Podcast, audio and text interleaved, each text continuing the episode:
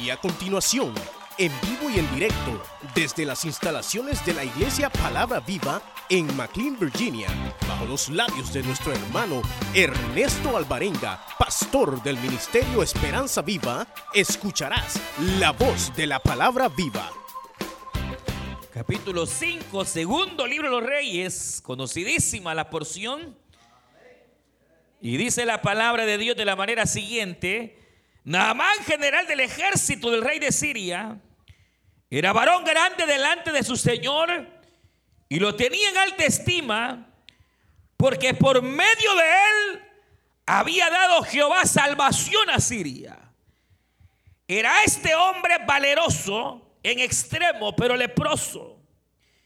Y de Siria habían salido bandas armadas y habían llevado cautiva de la tierra de Israel a una muchacha, la cual servía a la mujer de Naamán. Este dijo a su señora, si rogase mi señor el, al profeta que esté en Samaria, él lo sanaría de su lepra. Entrando Naamán a su señor, le relató diciendo, así y así ha dicho una muchacha que es de la tierra de Israel. Y le dijo el rey de Siria, anda y ve, y yo enviaré cartas al rey de Israel. Salió pues él llevando consigo diez talentos de plata y siete mil piezas de oro y diez mudas de vestidos.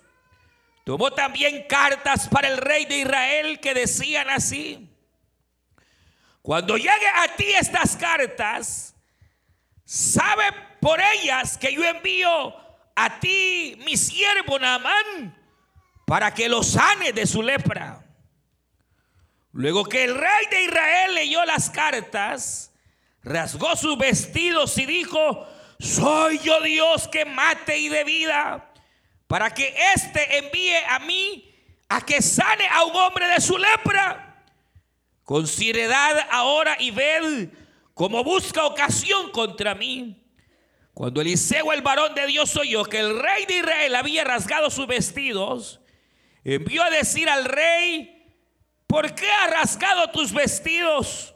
Venga ahora a mí y sabrá que hay profeta en Israel.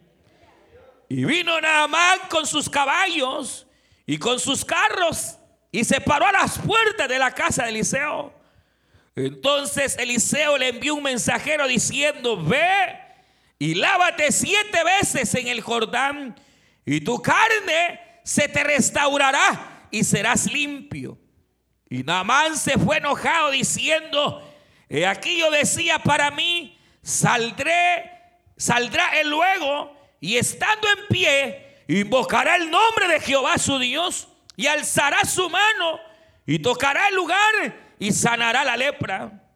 Habana y Farfar, ríos de Damasco, no son mejores que todas las aguas de Israel. Si me lavaren ellas, no seré también limpio. Y se volvió y se fue enojado. Mas sus criados se le acercaron y le hablaron diciendo, Padre mío, si el profeta te mandare alguna gran cosa, no la harías. Cuanto más diciendo, lávate y serás limpio. Él entonces descendió y se zambulló siete veces en el Jordán, conforme a la palabra del varón de Dios, y su carne se volvió como la carne de un niño, y quedó limpio. Y quedó limpio, aleluya. Gloria a Dios, diga gloria al Señor. Vamos a orar. Eh, levante sus manos. Y si usted quiere que Dios le hable esta mañana, dígale, Padre, háblame, háblame, Señor. Levante su voz, levante sus manos y digámosle, Padre nuestro. Dígale, dígale esta mañana, hemos venido delante de él, dígale, levante su mano, levante su voz. Señor, aquí estamos delante de ti. Hemos llegado, Señor, este día esperando respuesta. Padre amado, queremos que nos hables en esta hora. Padre, habla cada vida. Habla cada corazón, Señor. Padre, muéstranos tu gloria. Oh Dios bendito, ministranos a través de tu palabra. En el nombre de Jesús de Nazaret. Señor, hoy disponemos nuestra vida y corazón para que tú hables. Dígale, háblame, Señor. Dígale, levante sus manos y dígale, Señor, aquí estoy. Aleluya, aleluya. Él está en medio nuestro. Aleluya. Él quiere ministrar en nuestras vidas. Bendito sea, Señor. Gracias, Señor. Ponemos cada petición delante de ti, Dios amado. En el nombre de Jesús de Nazaret. Porque te damos gracias, Dios bendito. Gracias, Jesús. Amén, Señor.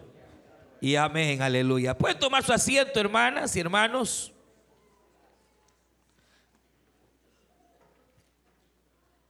¿No les ha pasado la mañana todavía? Los, así menos calmados. Pero bienvenidos esta mañana, hermanos. Quisiera solamente eh, tocar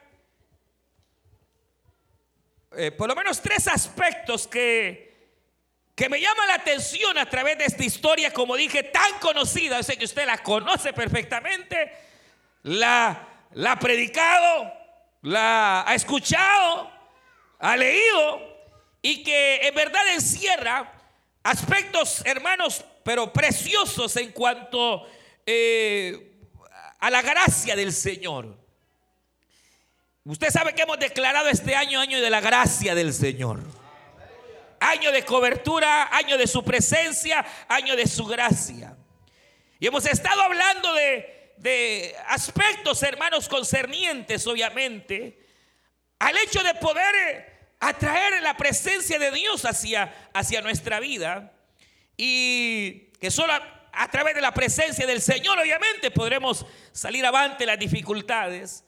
Pero eh, he sentido de parte del Señor eh, comenzar a tocar algunos aspectos importantes en torno a la gracia del Señor. Y de hecho, eh, me llama la atención esta, esta escritura porque nos habla de un hombre que no conocía a Dios en absoluto. Un hombre que tenía conocimiento de, de dioses paganos, de dioses que no son dioses, y que al tener cierto grado de conocimiento del Dios verdadero, él creyó que a ese Dios verdadero había que acercársele de la misma manera en que se le acercaba la gente a los dioses paganos que no son dioses. Y me llama la atención porque este es un mal que aún dentro de la vida cristiana existe.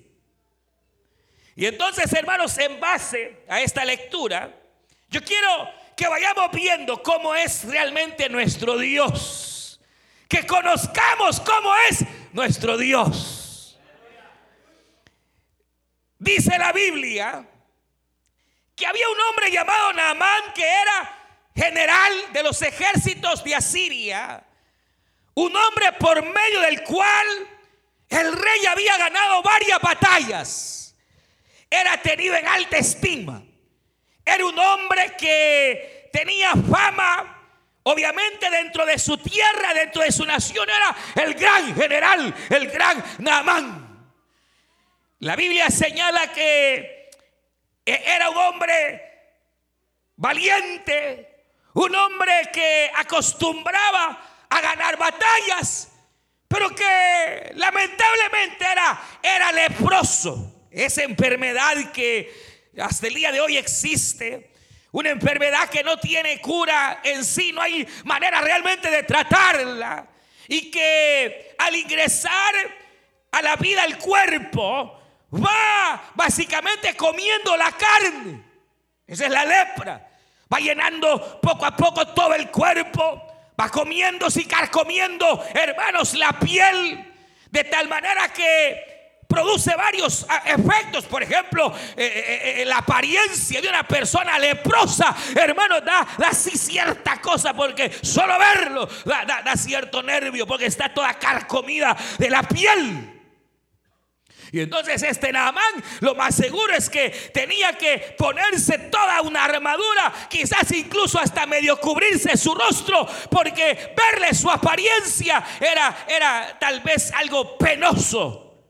Pero además, hermano, aquel que tenía lepra no solo era el hecho de, su apariencia así desagradable, sino que además de eso, eh, aquel que tenía lepra eh, expelía un olor, hermano. Había un tufo, como se dice, e, en buen salvadoreño o guatemalteco, un olor a peste que hacía que las personas no se pudieran acercar, hermanos, a aquella persona porque su olor a veces era tan fuerte que había que alejarse. Además, traía una serie de contra situaciones, hermanos, contra la propia el cuerpo. Los leprosos a veces tenían ataques en los cuales tenían que estarse rascando la piel, tratando de ver de qué manera se quitaban, hermanos, aquella, aquella sensación. Era, era una enfermedad terrible. A los leprosos muchas veces los desheredaban, los sacaban de la familia, los expulsaban, hermanos, aún de la tierra. Pero este, debido a sus virtudes aparentes, hermano, era apreciado, era un hombre leproso. Pero lo tremendo es que obviamente aquella situación era una situación de, sufrimiento. Imagínense cada vez que tener que, salir, tener que cubrirse, eh, qué desesperación, qué situaciones no vivía dentro de su propia casa. Desesperante. Eh, eh, aquella enfermedad incurable. Aquella situación, hermanos, eh, que, realmente llegaba al punto de a veces desear la misma muerte. O sea, esa era la lepra, era la enfermedad, era como, eh, pudiéramos llamarle el SIDA de hoy, era como eh, una, una enfermedad horrenda. Y que hermanos llegaba eh, eh, a, golpear no solo la salud física, la salud moral, la salud emocional y, además era contagiosa. Se podía pegar. Y entonces por eso es que en algún sentido figurado la lepra siempre ha sido figura del pecado. Porque el pecado ofende a la presencia del Señor, usted sabe. Eh, el pecado es contagioso. Ande entre pecadores y va a aprender rápido. E, e, el pecado, hermanos, es algo que nos separa. Nos separa de la comunión con Dios y de la comunión con los hermanos. El pecado separa, hermanos, entre la comunión del Padre con el Hijo. El pecado tiende a separar, igual, igual a lepra. Esto es ser un hombre, hermano, lleno de enfermedad, lleno de cuánta situación. Ahora, imagínense qué tremendo, porque eh, al verlo, al verlo, era, era, era, hermanos, un hombre un hombre eh, que no era sino enemigo de Dios. Era un hombre que era general del ejército asirio que era aférrimo enemigo del pueblo de Dios. Y era, era, eran pueblos bárbaros. Asiria cuando atacaba a Israel, hermanos, no tenía misericordia. Arrasaban, destruían. Llegaban hermanos y, destruían lo que estuviera a su paso. Eh, los, sirios por, por, décadas, por milenios, fueron eh, eh, los enemigos de Israel. Ahora, imagínense qué tremendo, hermanos. Este es no solo, no solo sirio, que ya el hecho de ser sirio lo llevaba a ser enemigo de Israel y enemigo de Dios. Además era leproso. Además era un hombre con una enfermedad terrible, desesperante. ¿Cuántas veces aquel hombre eh, eh, no se desesperaba y quizás hasta se volvía violento ante aquella situación tan caótica, día tras día, semana tras semana, mes tras mes? Aquella situación. Y cuando tenía que ir a la guerra se disfrazaba, tenía que hacer como que no había nada e ir a las batallas, pero cuando regresaba a la casa tal vez llegaba desesperado gritándole a la mujer, desesperado ante aquella situación. ¿Cuántas veces ese hombre quizás no se postró, pero era, oiga bien, era sirio, era pecador, era un hombre que probablemente uno al verlo pudiera decir, al fin y al cabo estaba pagando lo que se merecía. Pero mire qué tremendo es la gracia de Dios. ¿Sabe qué significa gracia? Significa favor no merecido. Quizá imagínese este hombre por su enfermedad era un violento. Por su enfermedad un grosero, supongamos que no se especifica, pero imagínese tal situación desesperante. Y para ser general, no va a ser general mano caída, ¿verdad? Aquí vengo. General era violento, el tipo era así de esos meros soldadotes. Bravo. Pero ahora se encuentra en un momento tan desesperado, hermanos, que dice la Biblia ¿Qué, cuadro? No, no dice, pero algo pasó un día en el cual aquel hombre quizás se depanaba diciendo ya no soporto, ya no aguanto, ya esta situación eh, no sé qué hacer más con ella. Cuando hermanos había una muchacha que era israelita y era sirvienta de la casa de Naamán y al ver aquel cuadro, aquella muchacha se compadece y llega y le dice a su ama, mire mi ama, quiero decirle algo. Yo sé que su marido sufre, yo sé que la situación que él vive es desesperante y sé que para lo que él tiene aquí en Siria no hay solución. Pero sabe algo, allá en mi tierra hay un varón de Dios que conoce a Dios. Hay un Dios que puede sanar a su marido.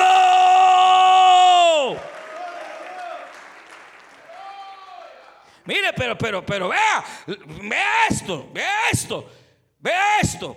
Un hombre malo, pecador, un hombre enemigo del ejército de Dios. Un hombre, hermanos, que probablemente no tenía humanamente tal vez cualidades sí, pero en lo espiritual era, era idólatra. Era, hermanos, su nombre eh, eh, eh, sí, idólatra. Pero en su enfermedad y en su dolencia, en su situación, aunque era enemigo de Dios, hermano, y del pueblo, Dios en su misericordia había llevado ahí a su casa. Óigame bien, hermano, hermano, amigo, esta tarde, esta mañana, hay momentos en los cuales creemos que no hay puerta que se vaya a abrir. Hay momentos en los que creemos que no habrá respuesta. Y la respuesta ya está en tu casa. La respuesta ya el Señor la tiene. La respuesta ya el Señor la tiene. La respuesta ya la tiene el Señor. Porque Jehová es bueno y para siempre su misericordia. Lo que pasa es que muchas veces no sabemos esperar en Dios. Y nos adelantamos. Y caminamos fuera de la voluntad del Señor. Hermano, este hombre estaba bien fregado. E, e, era, era adorador de Dagón. No adoraba a Jehová. Pero el Señor desde el cielo había visto su dolor e hizo hermano soberanamente. Porque no me diga a mí, ah, qué coincidencia, ¿verdad? Mire qué suerte que no, no, no, no, no. Incursionando por ahí el ejército asiria. Eh, hermano, dice que toman por esclava a, a una israelita. Y esa israelita, por coincidencia, va a parar a la casa de Naamán. No era coincidencia, hermano. Era el Dios trabajando. Era Dios trabajando, que permitió aquella guerra, permitió aquella incursión, permitió el dolor en aquella muchacha ser llevada, separada de su familia hasta aquel lugar extraño. Tal vez ella no sabía por qué, por qué me han traído hasta aquí. Ella no sabía el propósito de Dios porque la habían separado, le habían hecho esclava, pero ella estaba como sirviente en la casa de Naamán. Pero el Dios que es soberano tenía una respuesta, hermano. El Dios que es soberano tenía una razón de ser. Aquella muchacha estaba en aquel hogar no por casualidad, sino porque Dios tenía el deseo de derramar gracia sobre aquel pecador, sobre aquel leproso, sobre aquel enemigo de Dios. Hermano, esto es gracia. Ah, eh, eh, ¿Cuántos casos hay? Por ejemplo, cuando dice la Biblia que vino grande hambre en todo Israel, hermanos, grande hambre, la gente aún empezaba a perecer a causa del hambre. Pero había una viuda allá en Sarepta, no era israelita, era enemiga de Jehová, era enemiga del pueblo de Dios, pero a ella Dios la quiso bendecir y bendecir al profeta por medio de ella. Se puede imaginar, ¿sabe qué es eso? Se llama gracia. Gracia es aquello que Dios nos da cuando usted y yo no lo merecemos. Cuando lo que mereceríamos sería la muerte y lo que mereceríamos sería el castigo del Señor. En lugar del castigo lo que Él hace es derramar su gracia, su misericordia, derramar su bondad infinita. Aleluya. Hermano, se puede imaginar. Uno a veces eh, eh, eh, se desespera y uno dice, ¿cómo voy a salir de esta? mi marido nunca va a cambiar, ¿qué voy a hacer? Y uno puede llegar a desesperarse y llegar a incluso a pensar en locuras o cometer decisiones locas.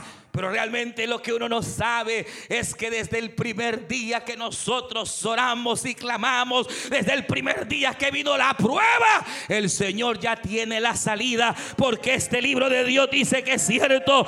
El Señor a veces pone la llaga pero como pone la llaga, también tiene la cura. La cura, tú no la ves, tú no sabes de dónde vendrá. Pero así es el mover secreto de Dios. Tú no sabes si la respuesta vendrá de una sirvienta. No sabes si la respuesta vendrá de aquel que menos piensa. De aquel a quien tú has menospreciado. Uno no sabe. ¿Saben cómo es esto? Es como en los días de Israel, hermano. ¿Qué dice la Biblia? Que el pueblo clamaba. Decían, el Señor se ha olvidado de nosotros. ¿Dónde está el Dios de nuestros padres? Estamos esclavos. Nuestras vidas son una desgracia. ¿Dónde está el Dios de Abraham? Ellos se quejaban, ellos lloraban, ellos clamaban y decían, Dios se ha olvidado. Dios no se había olvidado. Mientras ellos se quejaban, mientras ellos lloraban, Dios allá en Madián, en el desierto estaba preparando a su Moisés, estaba preparando. Ellos no veían a Moisés, ellos no veían a Moisés, pero Dios que tiene claro todo el panorama de mi vida, todo el panorama de tu vida, Dios estaba preparando a su Moisés, aleluya, para traer respuesta y bendición a su pueblo. Dios es bueno. Dios es bueno. Uno se aflige, pero ya Dios tiene la respuesta. Él sabe de dónde vendrá la plata y el oro. Uno toca y no se abre y vuelve a tocar y no se abre. Y uno dice, Señor, ¿hasta cuándo? ¿Cómo será esto? Tranquilos, siga confiada en el Señor, sigue confiado en Dios porque Dios traerá la respuesta, aunque tus ojos por hoy no lo contemplen. Es que Dios es misterioso para obrar, hermano. Claro, uno quiere ver la respuesta, uno quiere ver, pero ya Dios, hermano, se ha encargado y uno no sabe dónde Dios está trabajando. Y el día de mañana, cuando usted llegue, ya va a estar la respuesta, aleluya. El día de mañana, cuando tú llegues, ya el Señor habrá abierto esa puerta y a su nombre. Y lo otro, hermano, mire cómo es la gracia de Dios en el pecador. Que este siendo enemigo de Jehová, este llegaba y maltrataba a los israelitas, él enviaba a su ejército a destruir a Israel, pero de ese Dios tuvo misericordia porque lo vio en su necesidad. Y es que Dios ve nuestra necesidad, Dios ve, es cierto, Dios ve el pecado y puede hacer que el mismo pecado es el que te haya arrastrado a donde tú estés, pero si tú de verdad te arrepientes y gimes al Dios de la misericordia, Dios si tuvo misericordia de Naamán, ¿cómo no va a tener misericordia también de tu vida. Si tuvo misericordia de este hombre, sabrá perdonar tus pecados, sabrá levantarte. Ah, es cierto. Probablemente tu marido diga, no hombre, si esa mujer no se merece, pero pero está la gracia. La gracia implica que lo que los ojos del hombre dicen, esta no se merece tal cosa, este no se merece tal cosa, porque humanamente usted, la mujer que tiene, quizás ni se la merezca, ingrato. Bárbaro. Pero el Señor se la dio. Porque usted halló gracia delante de Dios. El trabajo que usted tiene, probablemente usted sea el menos indicado. Probablemente a su alrededor haya gente más preparada que usted. Hasta con títulos universitarios. Pero a usted le dieron el trabajo. Porque usted ha hallado gracia delante de Dios.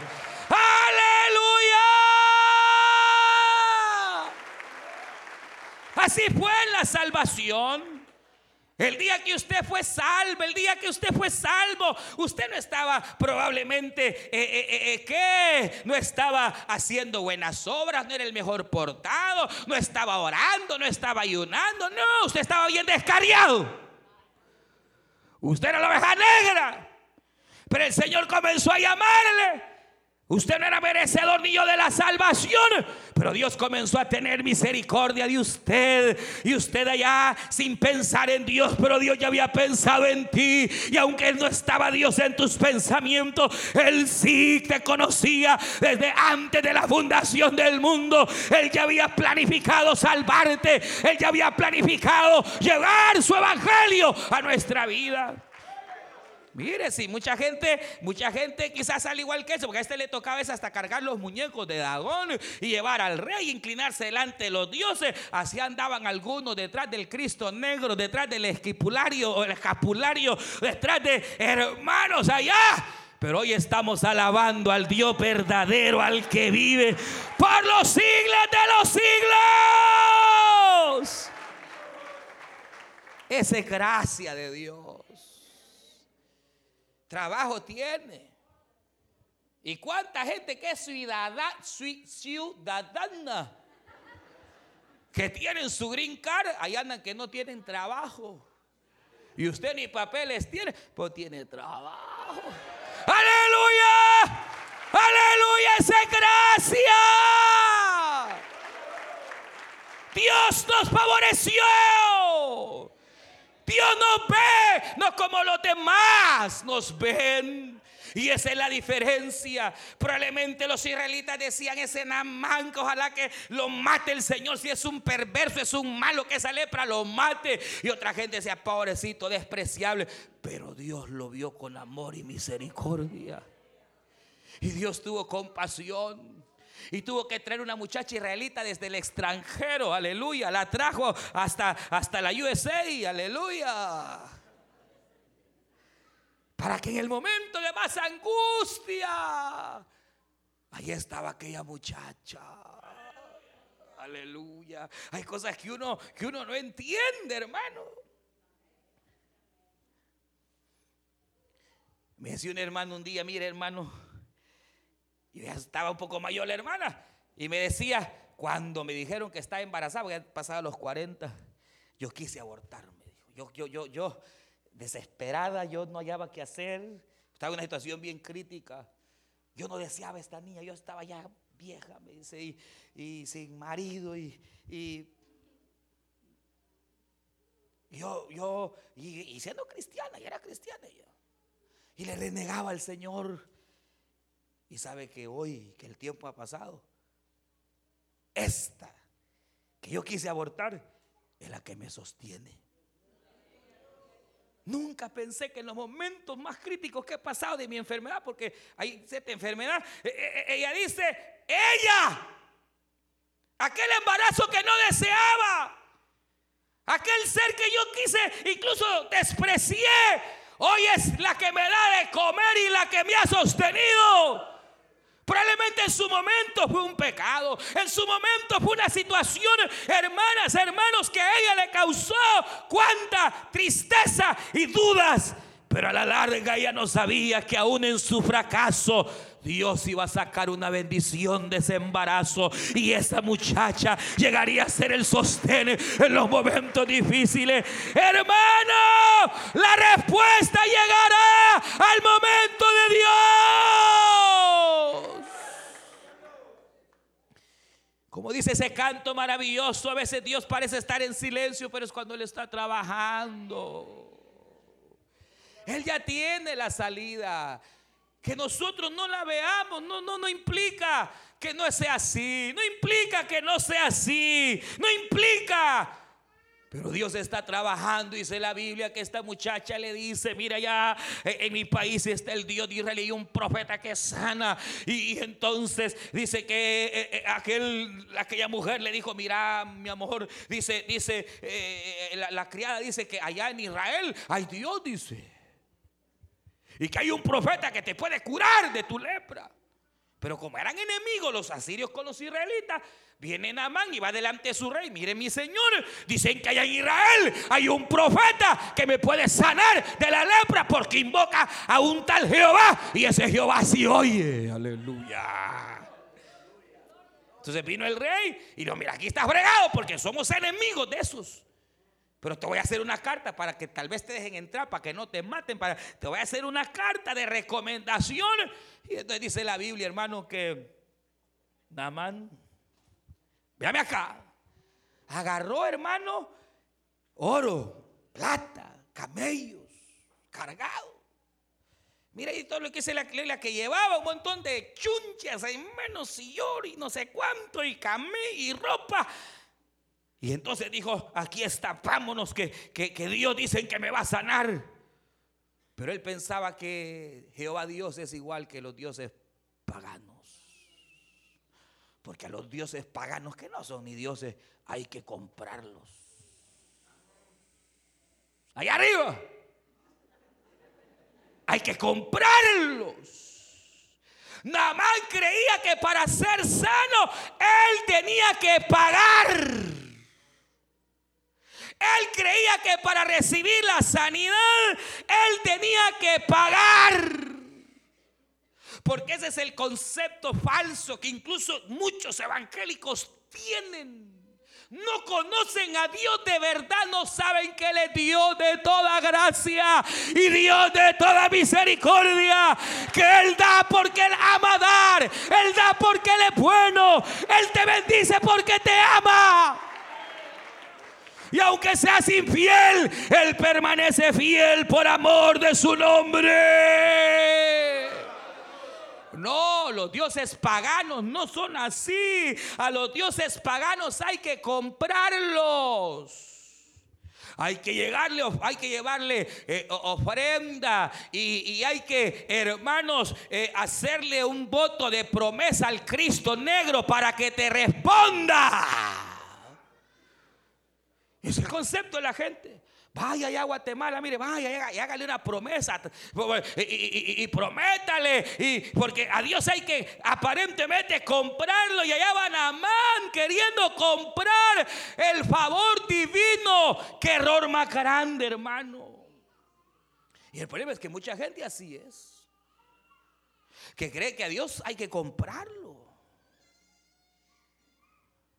Que hay que ayunar para que Dios responda. Que si usted no ayuna, Dios no le va a responder. No han entendido ni siquiera lo que es el ayuno, hermano. Porque el ayuno no es para que Dios me responda. No, de ninguna manera. El ayuno es una disciplina que todo creyente debe de tener.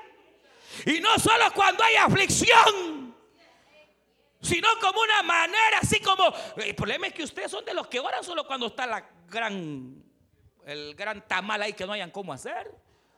Pero aquel cristiano que tiene como disciplina orar y que sabe que ora y ora al Señor mañana, ora eh, al día siguiente, ora en todo tiempo al Señor, él sabe que sus oraciones no están comprando a Dios. Él sabe que ora porque necesita hablar con su Padre. Él sabe que ora porque necesita intimar con su Padre. Mire, el ayuno, el ayuno es una práctica que todo cristiano debe de ejercer. Pero no para comprar. Es que fíjese que el Señor no me respondo. Me responde, voy a meter 21 días en oración para ver si así me responde. No, no, no se equivoque. Dios no es como Dagón ni los dioses falsos. El ayuno sirve para uno, para uno, para uno, para disciplinar esta carne, para que uno se vuelva más sensible. Y, siendo sensible, entonces te des cuenta a dónde Dios ya te tiene la respuesta. O hay veces que la respuesta ya el Señor la dio, pero que hay fuerzas espirituales que están deteniendo. para eso sirve el ayuno. Eso es distinto, como le pasó a Daniel. Daniel estaba orando y decía, Señor, ten misericordia de tu pueblo. Tú has prometido en tu palabra que después de 70 años seríamos libres, pero han pasado ya más de 70 años. ¿Dónde está tu respuesta? Y Dios callado. Te dijo Daniel, no, aquí hay algo, me voy a meter en ayuno y en oración. 21 días se metió en ayuno.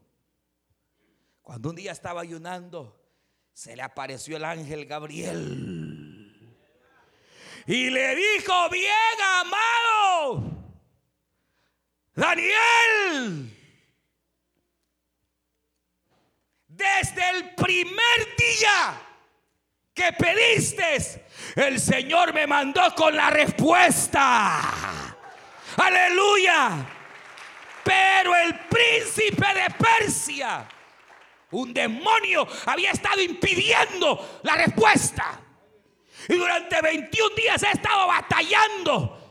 Y tú ayunando, qué bueno, aleluya. Pero él ayunaba no para ganar el favor de Dios, ayunaba para combatir las fuerzas espirituales, aleluya. Porque no tenemos lucha contra carne ni sangre, sino contra principados y contra potestades de las tinieblas. Por lo tanto, tenemos que estar bien armados, aleluya. Entonces la oración sirve para batallarle al diablo, hermano. Pero no se equivoque queriendo hacer votos. Ay, ay, Señor, si me sanas, yo te prometo. Si me sacaste esta, Señor, es la última, la última. Le va a pasar la de Sansón. Que Sansón nunca conoció a su Dios. Y entonces, cuando estaba allá por andar, eh, eh, andando con, le gustaban, ese era pícaro, hermano. Ese sí no atinaba. Le salió una morena, sí iba. Le salió una rubia, sí iba detrás. De que no atinaba, hermano. Pescador como. Pero por andar con mujeres pecadoras, se lo llevó el diablo. Y terminó sin ojos, hermano. Esclavo allá en los molinos de los filisteos. Olvidado de Israel. El gran juez olvidado. Pero dice la Biblia que Dios tuvo misericordia. Y el cabello le empezó a crecer. Y esa era señal de que el Señor lo iba a levantar otra vez. Pero entonces vino Sansón cuando ya se sintió con el pelo largo y ya vio que Dios estaba con él, como nunca conoció a su Dios, le dijo al Señor, Señor, úsame una vez más. Pero por bocón se lo llevó el diablo. Porque le dijo, si tú me usas, yo mi vida daré. Y pongo mi vida. Y aunque muera, liberte yo a Israel. Cabal, hermano, él fue, libertó al pueblo y una columna lo mató.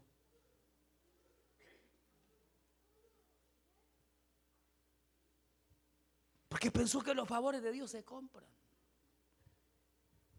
Allá va Namán con todo, hermano. Hasta con una carta queriendo decir al rey, rey, ahí está, mire cómo decía la carta. Eh, oh, oh, rey, te envío a mi siervo Naamán para que lo sanes. Y el rey de Israel rasgó su vestido. ¿Y quién soy yo? ¿Acaso soy yo Jehová para sanar a alguien? Dijo. ¿Acaso no es solo Jehová el que sana? Bendito sea el nombre del Señor.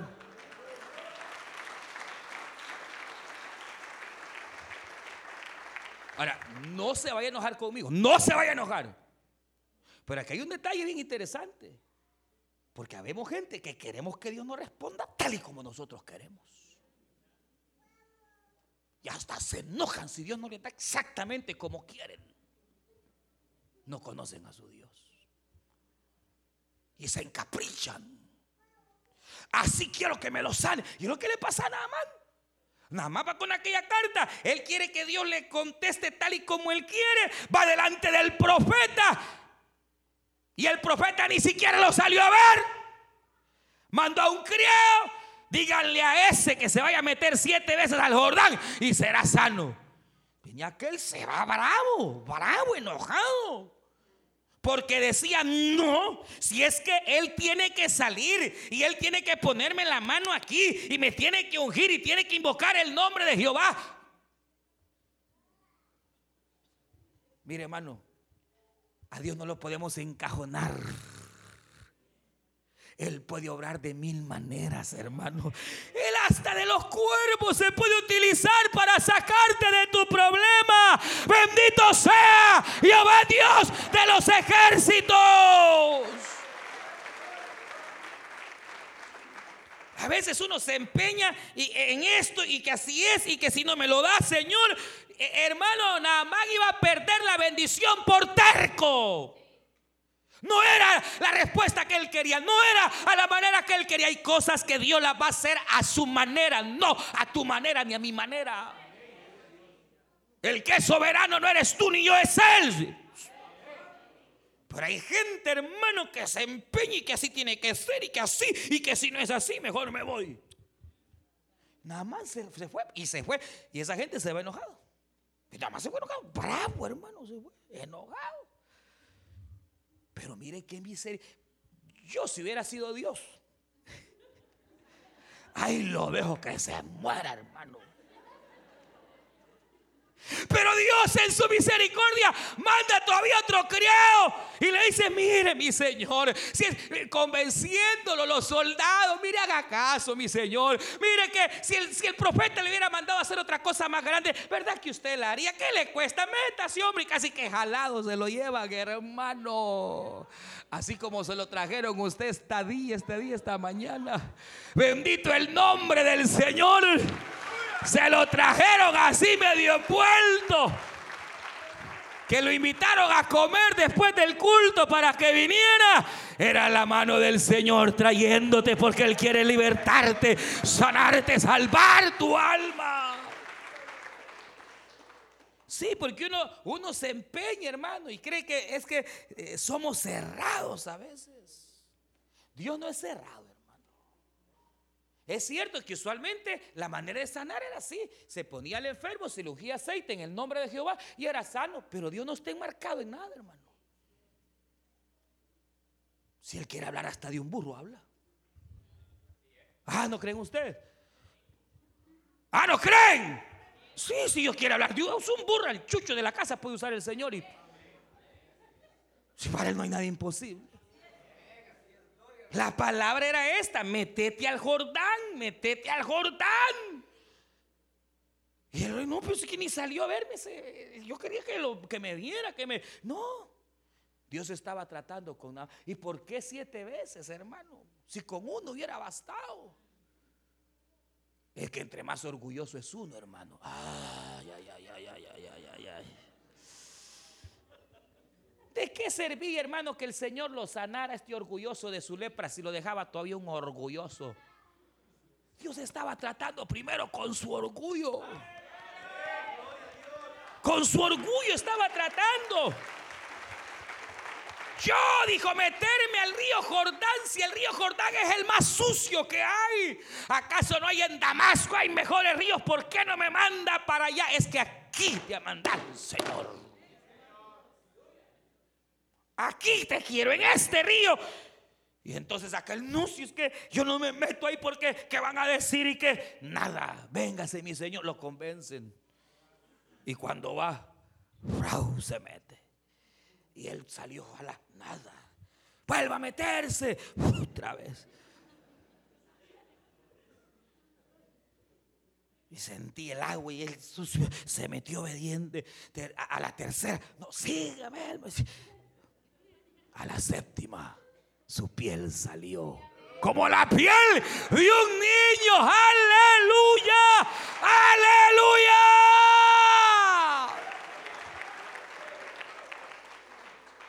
¿Sabe qué es esto? Cuando usted identifique que Dios lo mete siempre en el mismo lío y otra vez está en el mismo lío, es su orgullo. Y hasta que yo estaba tratando con el orgullo de él. Con su orgullo.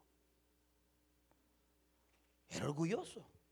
Pero al, obedecer, al humillarse, al hacer algo que en sus conceptos no estaba, y humillarse y obedecer, entonces Dios obró, hermano.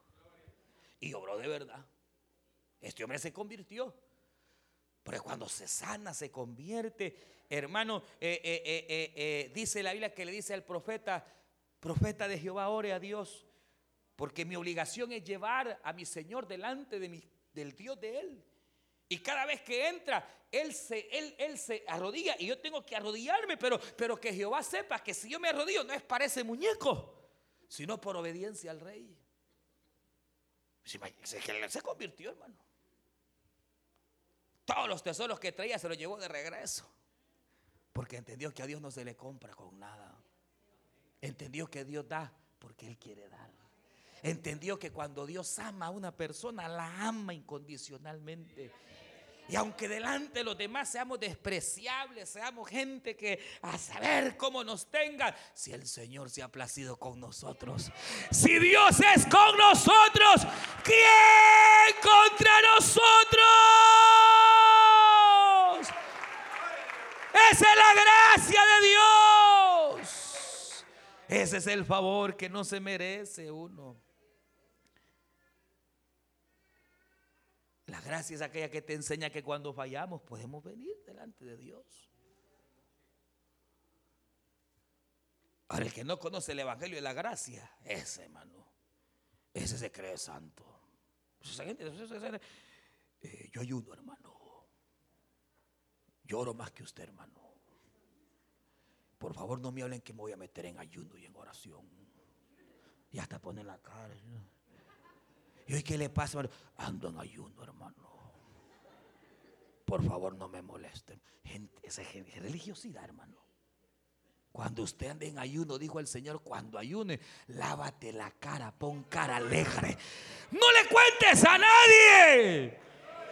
Haz para Jehová en lo oculto todo aquello que va a ser de bendición para tu vida. Y aquel que ve en lo oculto te exaltará en público.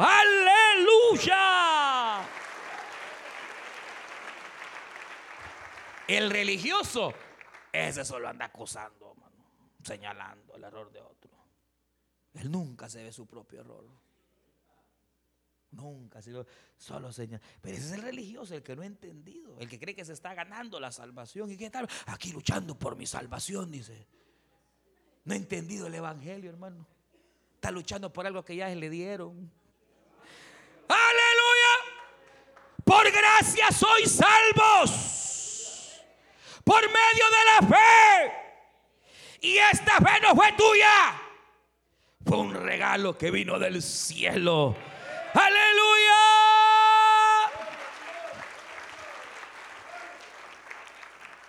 Yo no lucho para salvarme, hermano. Yo soy salvo.